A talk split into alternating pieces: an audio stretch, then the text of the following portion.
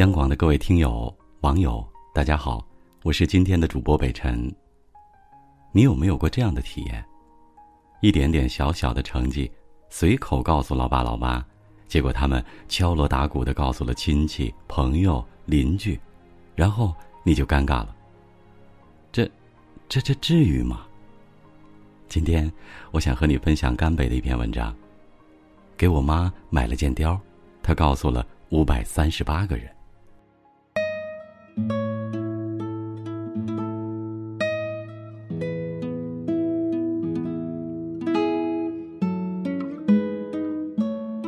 有一段时间，我在事业单位上班，工资老低老低了，低到没脸跟人提。然而，我提不提有什么所谓？我爸妈会提呀。他们几乎是在一夜之间通知了所有的亲朋好友：我女儿考上了事业单位，铁饭碗，以后要做官的。甚至于某天，我遇到一个只有一面之缘的同乡，他的第一句话就是。听你爸妈说你考上单位了，啊，你们能体会那种羞耻感吗？想找一条地缝把自己活埋了。这种羞耻 play，相信每个小伙伴都经历过。不信往下看，我赌一百斤大蒜，一定有你想钻的地方。网友晶晶六日说：“我从小记忆力特别好。”什么《三字经》《百家姓》《唐诗三百首》，我通通都能背。逢年过节，爸妈的固定保留节目就是把我拎出来，当着一桌子长辈的面背唐诗。学龄前还好，到了七八岁，就真的很羞耻了，跟耍猴似的。可爸妈不这么认为，在他们眼里，会背唐诗三百首，大约等于保送清华北大了吧。网友曹丞相说：“拿了人生第一笔薪水，给爸妈各买了一件羽绒服。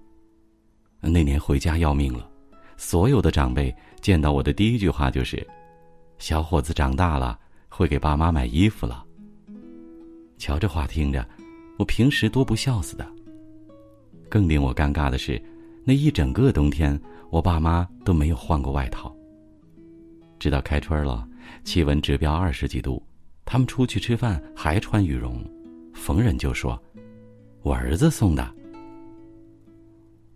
网友棒棒糖有毒说：“我从小到大就是那种皮孩子，念书不行，长得又丑，就连打架都常输。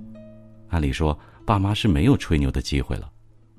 谁又能料到，有一年电视台做个街头采访，刚好被我撞上了，就瞎掰了两句。”然后，我爸妈找人把那段视频下载了。每逢有亲戚朋友来家，就循环播给别人看。你看，我儿子上过电视的。爹啊，娘啊，我们皮孩子也是有尊严的，好吧？我赌以上羞耻，你们通通经历过。成绩好的秀成绩，有才艺的秀才艺。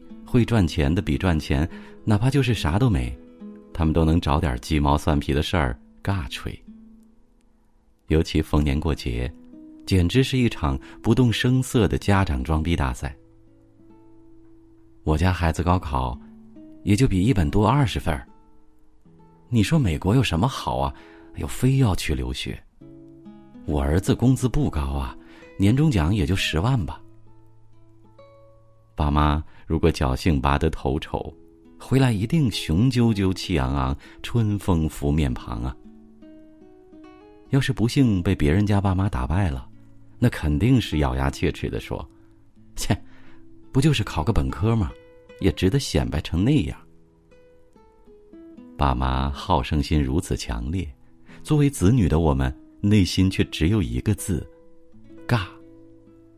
太尴尬了，好吗？谁不要面子嘛？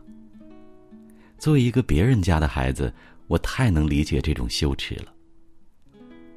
每逢我有半点成绩，亲友圈就一片风言风语，还不都是我家两个大喇叭的功劳？以至于我今年回家，同乡们已经计划向我募捐了。让我出钱修一修村口那条路。我我我，哪来的钱呢？实力坑儿啊！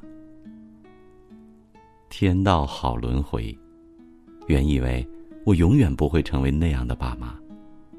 直到如今，我有了孩子，他会说话了，我忍不住想跟别人分享；他会走路了，我忍不住拍个视频发朋友圈。就连他去沙地里铲沙，我都觉得他是沙地之星。我当然明白，他就是个普通的小孩儿。但我的小孩再普通，在我眼里也是天使宝宝啊。这种心情，大概跟爸妈那些年逢人就把我的奖状拿出来炫耀给人看一样吧。想想也对，爸妈不炫耀我们，还能炫耀什么呢？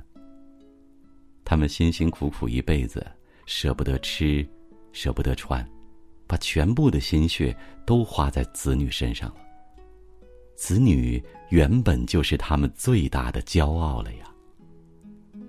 我甚至有些庆幸，这些年总算做出了一点小成绩，让爸妈在家长装逼大会中侥幸的小胜一筹。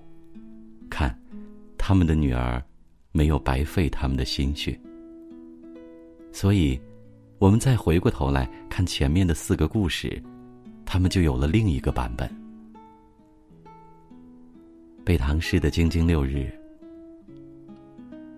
现在我爸妈不叫我背唐诗了，他们逢人就说我月入两万。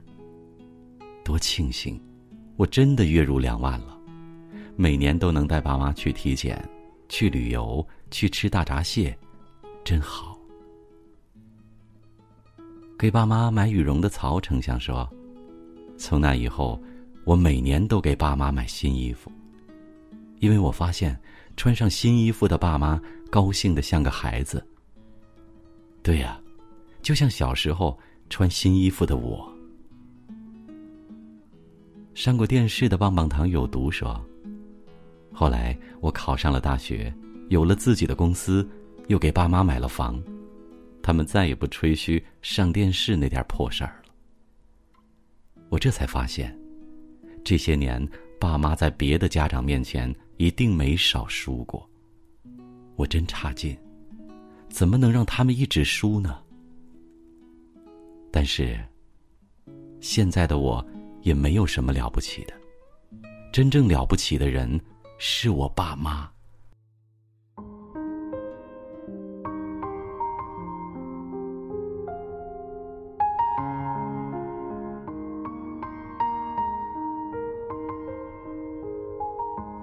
这是今天的分享。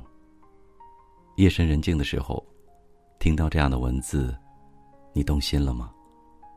有没有想到，做出点成绩来，让心疼你的爸妈有值得炫耀的资本？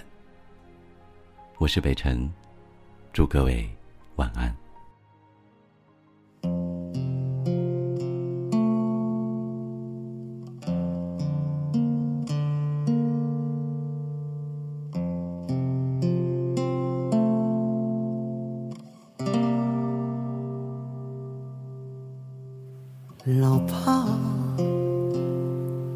些日子没给你电话，你还过得好吗？老爸，你对我说过的那些话，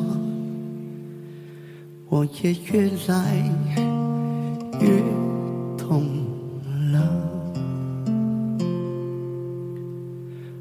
哦，妈妈，烛光里的妈妈，你的黑发泛起了霜花。哦，妈妈，烛光里的妈妈，你的脸颊。映着几多牵挂？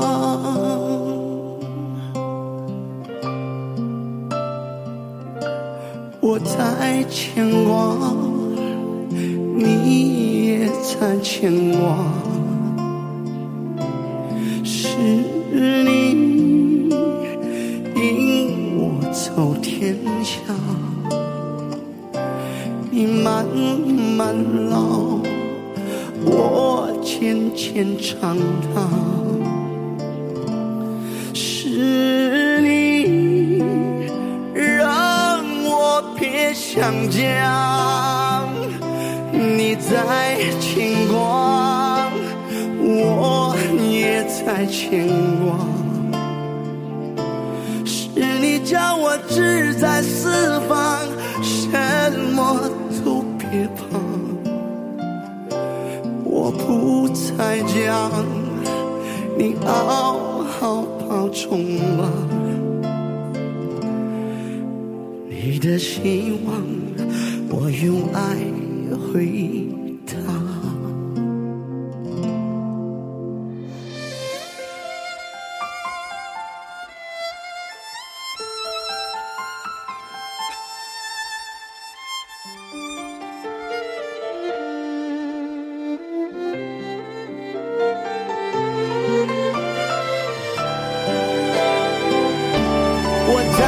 牵挂你也在牵挂。是你引我引我走天涯你慢慢老我渐渐长大。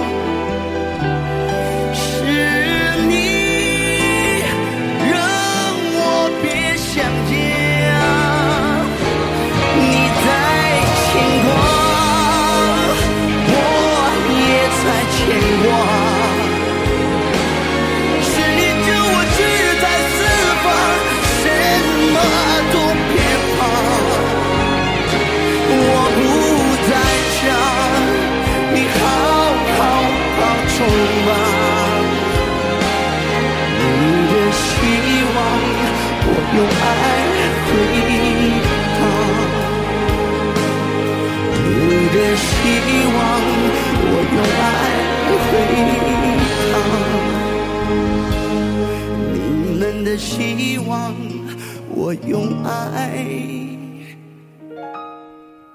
回